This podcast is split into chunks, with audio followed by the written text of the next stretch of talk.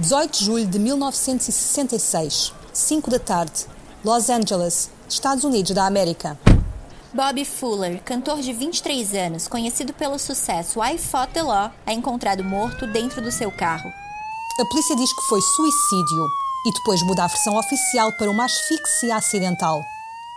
Mas para fãs, amigos e familiares, a cena onde o corpo foi encontrado conta outra história. Estava deitado no banco da frente, com ferimentos nos braços e ombros, a segurar uma mangueira ligada a uma lata de gasolina.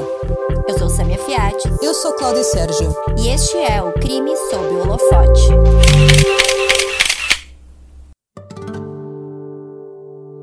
Robert Gaston Fuller nasceu a 22 de outubro de 1942 em Baytown, no estado do Texas, Estados Unidos da América.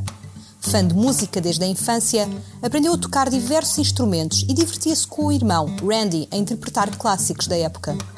Um dos seus maiores ídolos ao longo de toda a vida era o cantor Buddy Holly, também texano e um dos precursores do rock and roll norte-americano. Depois de uma passagem por Salt Lake City, em 1956 a família Fuller mudou-se para El Paso, no Texas, a cidade que um dia veria Bobby crescer como cantor. Quando estava no 11º ano do secundário, Bob e o irmão Randy começaram a montar um estúdio na cave da casa dos pais. Aos poucos, o estúdio caseiro tornou-se um dos mais bem equipados do sudoeste norte-americano. Bobby chegou a construir um aparelho de som estéreo do zero e inscreveu na Feira de Ciências da escola.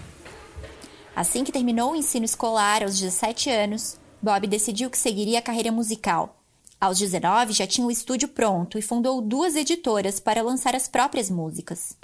Em El Paso, Bobby Fuller já era muito famoso.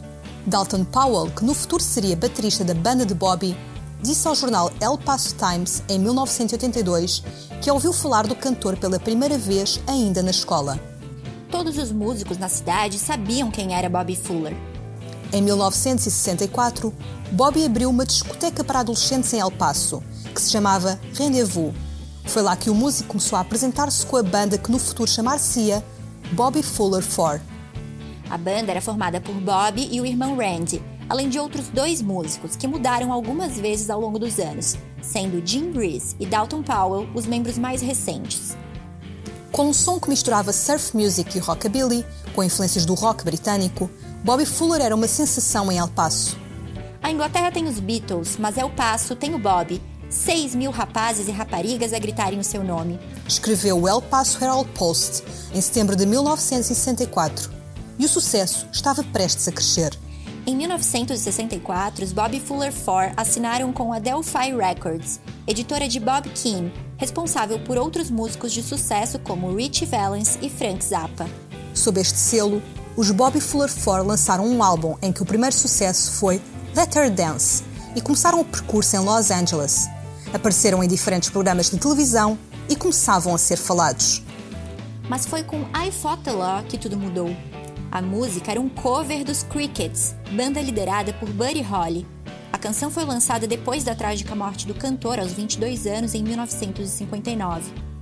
A nova versão de I Fought the Law já fazia parte do álbum lançado pelos Bobby Fuller 4, mas foi só em 1966 que a música chegou às rádios.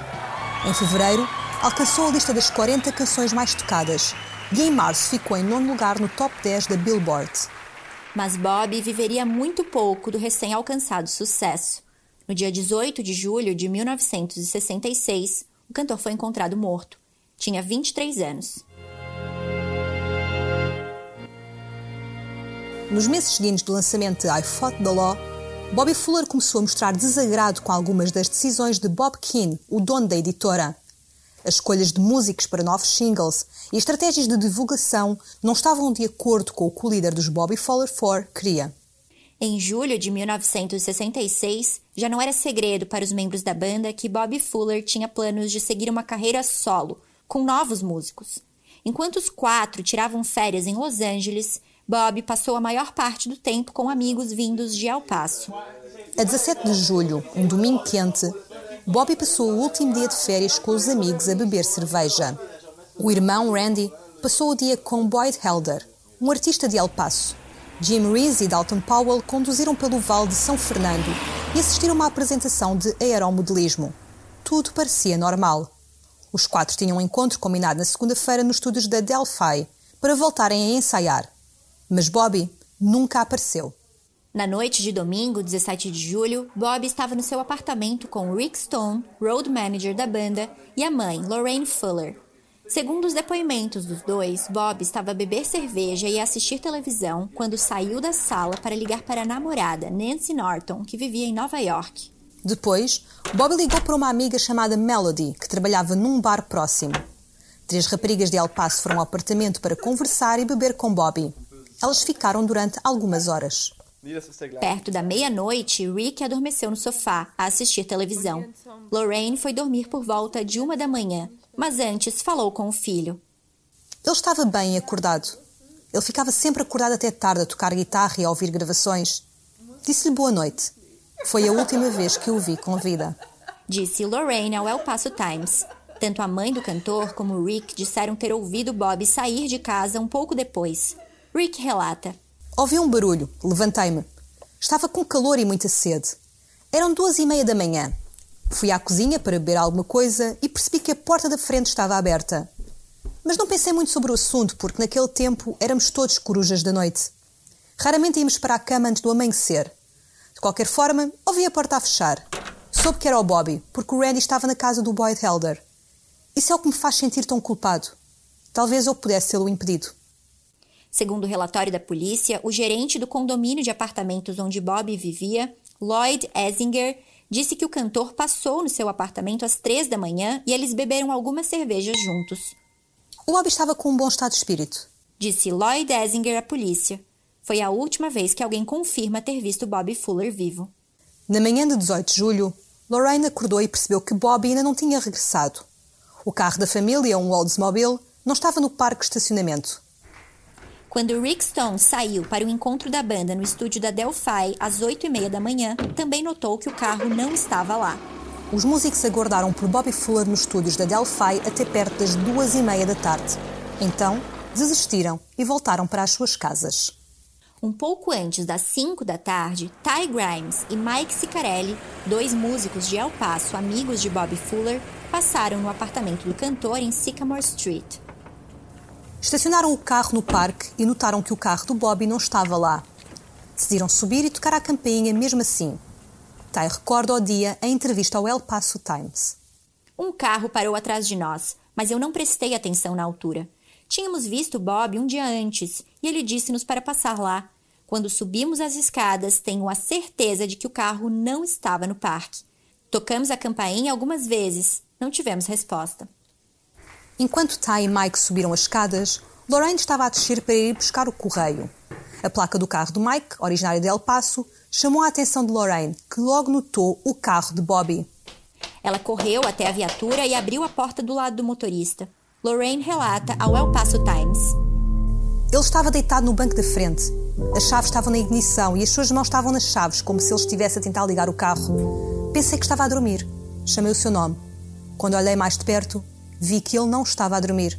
Ele estava morto.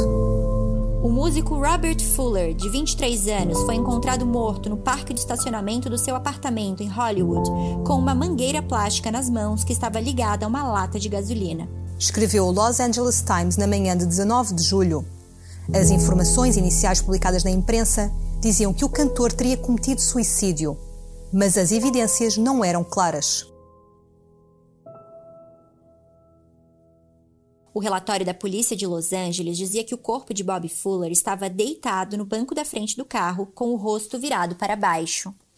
O carro estava com as janelas e as portas fechadas, mas não trancadas. Uma lata de gasolina um terço cheia, com a tampa aberta, estava dentro da viatura. As chaves não estavam na ignição. Bob estava ensopado em gasolina, com as roupas e cabelos molhados pelo combustível. O corpo estava em estado de rigor mortis, o que indicava que Bobby já estava morto há várias horas. Testemunhas que viram o corpo afirmam que Bob tinha vários ferimentos nos braços e ombros e que um dedo estava partido. O velório de Bobby Fuller decorreu na Church of the Hills, em Los Angeles, com a presença de muitas figuras públicas de Hollywood. O corpo foi sepultado a 20 de julho no cemitério Forest Law, em Burbank, Apesar de o corpo de Bob ter sido examinado pelas autoridades ainda no dia 18 de julho, O relatório só foi finalizado a 17 de outubro. A circunstância da morte foi assinalada como acidente, mas o documento tinha pontos de interrogação rabiscados ao lado das caixas que diziam acidente e suicídio. Segundo o médico legista de Los Angeles, a causa da morte foi asfixia por inalação de gasolina. Bob terá morrido por inalar vapores tóxicos do combustível. O conteúdo do estômago do cantor foi analisado e descrito como não notável. O médico legista não estimou há quanto tempo Bob estava morto antes de ser encontrado. Segundo Juan Contin, o médico legista de El Paso, em entrevista ao El Paso Times, a explicação para o corpo estar parcialmente decomposto e com marcas de ferimentos nos braços seria o calor do verão e as queimaduras causadas pelos vapores da gasolina. Para a polícia, Bobby Fuller estava a tentar ficar embriagado com os vapores. O caso foi concluído como morte acidental por inalação de gasolina. Os relatórios das autoridades divergem em alguns pontos daquilo que foi descrito pelas pessoas que viram o corpo de Bob.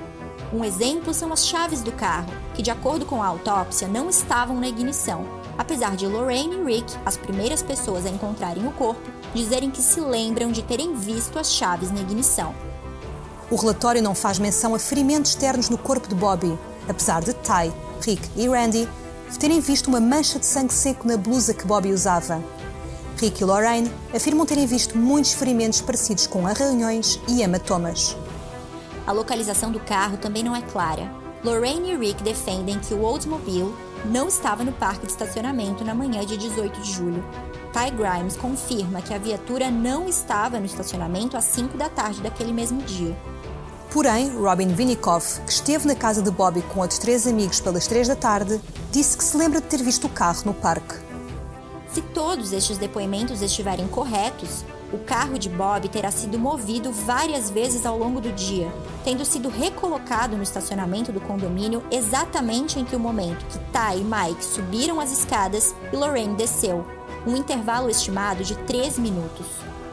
Se a autópsia diz que o corpo estava em estado de rigor mortis, o que significa que Bobby havia morrido há várias horas, e as testemunhas dizem que o carro só apareceu no parque de estacionamento às 5 da tarde, quem o conduziu até lá. A polícia nunca investigou nem explicou a sequência das movimentações do carro. Segundo Bob Keane conta ao programa Unsolved Mysteries, o Oldsmobile e a lata de gasolina também não foram inspecionados em busca de impressões digitais. Na mesma altura em que cheguei lá, vi um detetive a deitar a lata de gasolina no caixote do lixo. Perguntei-lhe se aquilo não era uma evidência e ele disse: Ah, não, ele é só um tipo punk que cometeu um suicídio. Em 2015, Miriam Lina, em colaboração com Randy Fuller, lançaram o livro I Fought the Law: The Life and Strange Death of Bobby Fuller, no qual descreve momentos decisivos sobre a vida do cantor. Na obra, os autores acreditam que há um motivo para a polícia não ter feito uma investigação mais rigorosa no caso de Bobby. O chefe da polícia de Los Angeles, William Parker, morreu de um ataque cardíaco apenas dois dias antes de o corpo de Bobby ter sido encontrado. Por ter acontecido durante um período de transição de chefias, o caso nunca foi considerado uma prioridade. A família de Bob Fuller não acredita nas teses de suicídio e morte acidental apresentadas pela polícia. Ao El Paso Times, o irmão Randy Fuller questiona: Quem deitaria gasolina em si próprio dentro de um carro quente? Acho que ele entrou numa situação má naquela noite. Encontrou-se com a pessoa errada e não conseguiu sair tenho 99,9% de certeza de que não foi acidente ou suicídio. Já a mãe, Lorraine Fuller, diz: Alguém bateu nele. Ele não se matou. Até onde sei, ele nunca se envolveu com drogas pesadas. Ele ter-me-ia contado, ou Randy teria falado sobre o assunto. O motivo não é claro. Talvez algum tipo de vingança. Há muitas pessoas más neste mundo. Nunca encontramos nem descobrimos nada. Mas o que estaria por trás da morte de Bobby Fuller? Uma das primeiras teorias a circular foi a de que o cantor teria morrido depois de ter ido a uma festa de LSD.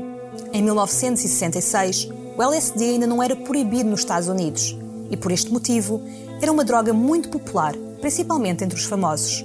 Ao programa Mysteries and Scandals do canal E, Randy Fuller disse: Antes de morrer, ele disse-me que ia uma festa cheia de LSD com muitas pessoas da alta sociedade. Ao programa Unsolved Mysteries, Bob Keane, o dono da editora dos Bob Fuller 4, afirma que acredita que o uso de LSD pode explicar os ferimentos no corpo do cantor. Uma das possibilidades sobre o que aconteceu ao Bobby é que ele estava numa festa com celebridades e algo aconteceu. Ou ele ficou ferido ou morreu, um acidente ou uma luta. E é claro que as celebridades não queriam estar envolvidas, por isso pensaram em fazer com que parecesse um suicídio. Porém, as análises de sangue feitas no dia 19 de julho, um dia depois do corpo ter sido encontrado, concluíram que o músico não tinha tomado nenhum tipo de drogas, remédios ou álcool. Os depoimentos de Rick, Lorraine e do administrador do condomínio corroboram que Bob esteve em casa durante a madrugada de 18 de julho e não foi à festa. Se as ações de Bob não provocaram a sua morte, há quem acredite na tese de que o cantor foi assassinado e a máfia estaria envolvida. O LA Weekly publicou uma reportagem a dizer: A morte de Bobby foi o resultado da sua indiscrição para com a namorada de um senhor muito ciumento e com boas conexões, que também era associado aos negócios de Fuller. No livro I Fought the Law: The Life and Strange Death of Bobby Fuller, Randy Fuller defende que um contrato não cumprido poderia estar por trás do motivo pelo qual Bob teria sido assassinado. Logo depois do sucesso de I Fought the Law, Bob Keane, o dono da Delphi Records, terá feito um acordo com outra editora, a Roulette Records, para distribuir de forma exclusiva uma nova canção, The Magic Touch. Porém, Bobby Fuller não estava satisfeito com o contrato e queria voltar atrás no acordo. A Roulette Records era propriedade de Morris Levy, muito conhecido na época pela sua associação com membros de diferentes famílias da máfia, como os Gambino, Genovese e De Cavalcante. No livro Me, the Mob and the Music, o músico Tommy James escreve que Levy terá ameaçado estripá-lo quando este lhe pediu que pagasse royalties no valor de 40 milhões de dólares. Muitas pessoas associadas a Levy morreram de forma violenta e misteriosa. Mas para o irmão de Bob Fuller ainda uma motivação financeira. Randy Fuller afirma no programa Mysteries and Scandals que a Delphi tinha seguros de vida em nome de todos os artistas. Sei que havia um seguro no nome de cada um dos membros da banda no valor de 100 mil dólares, mas no do Bobby havia outro valor de 800 mil ou um milhão de dólares. Jim Reese e Dalton Powell, os outros membros da banda, corroboram a história do seguro de vida. Quatro dias depois da morte de Bob, três homens armados apareceram no apartamento do guitarrista e do baterista dos Bob Fuller Four. Jim recorda de acordo com o autor Aaron Poller. Quando cheguei à casa, por volta da meia-noite, o Dalton estava lá com uma arma na mão. Ele contou-me sobre os três homens que vieram à minha procura. Disse Jim Reese que acredita que a visita suspeita tenha acontecido por causa do seguro de vida. Eu cancelei o seguro porque valia mais morto do que vivo para certas pessoas e não queria continuar a arriscar. O seguro de vida não poderia ser entregue ao beneficiário se a causa da morte fosse suicídio. Apesar de inicialmente a polícia ter divulgado para a imprensa que Bobby Fuller tinha tirado a própria vida, três meses depois da morte, o relatório final foi concluído e apontou que o caso foi um acidente. O beneficiário do seguro de vida de Bobby Fuller era Larry Nunes, o financiador da Delphi Records. No programa Mysteries and Scandals, o jornalista Dan Epstein conclui: Bob foi morto como uma forma de recuperar algum do dinheiro que foi perdido durante a tentativa de promoção de The Magic Touch. Outra teoria defendida por Jim Reese, o guitarrista da banda, é a de que Charles Manson e a família Manson estariam por trás da morte de Bobby Fuller. A história é explorada no livro I Fought the Law: The Life and Strange Death of Bobby Fuller. Duas fontes ligadas aos Bobby Fuller Four afirmam no livro que Charles Manson abordou Jim Reese e Bobby Fuller para ter aulas de música. Em entrevista a Gary James, do site Classic Bands, o irmão de Bobby Fuller diz: Houve um período em que o Manson esteve envolvido. Ninguém o conhecia ainda. Quem sabe? Pensei nisso, mas é só especulação. Apesar de bastante envolvido no mundo da música de Los Angeles na década de 1960, Charles Manson esteve preso entre 1961 e 1967, período em que os Bobby Fuller Four fizeram sucesso e Bobby Fuller foi morto. Mas Manson está se ligado ao assassinato de um amigo próximo de Bobby. Em 1970, Charles Manson foi condenado pelo assassinato do cabeleireiro dos Bobby Fuller Four, Jay Sebring, no muito conhecido massacre na casa da atriz Sharon Tate, a 9 de agosto de 1969. Para Randy Fuller, Bob morreu asfixiado pela gasolina numa tentativa falhada do assassino de atear fogo no corpo e no carro. A agência Associated Press, Randy diz: A gasolina foi atirada para cima dele. Eles iam queimá-lo. Talvez tenham sido interrompidos pela minha mãe. Ao The Guardian, em 2015, Randy Fuller disse que acredita que se Bob não tivesse morrido, teria regressado a El Paso, reaberto a discoteca e continuado as experiências musicais no seu estúdio caseiro. Depois da morte de Bobby Fuller, I Fought the Law tornou-se um dos principais hinos do movimento punk, tendo versões de bandas como os The Clash, The Ramones e Green Day.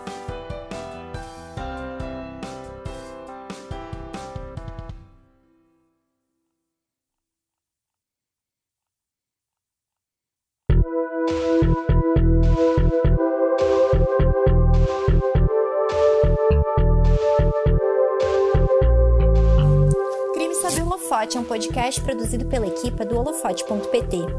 Apresentação: Cláudia Sérgio e Sâmia Fiates. Escrito por Sâmia Fiates. Captação de áudio: Jorge Verdasca. Edição: Jorge Verdasca e Sâmia Fiates.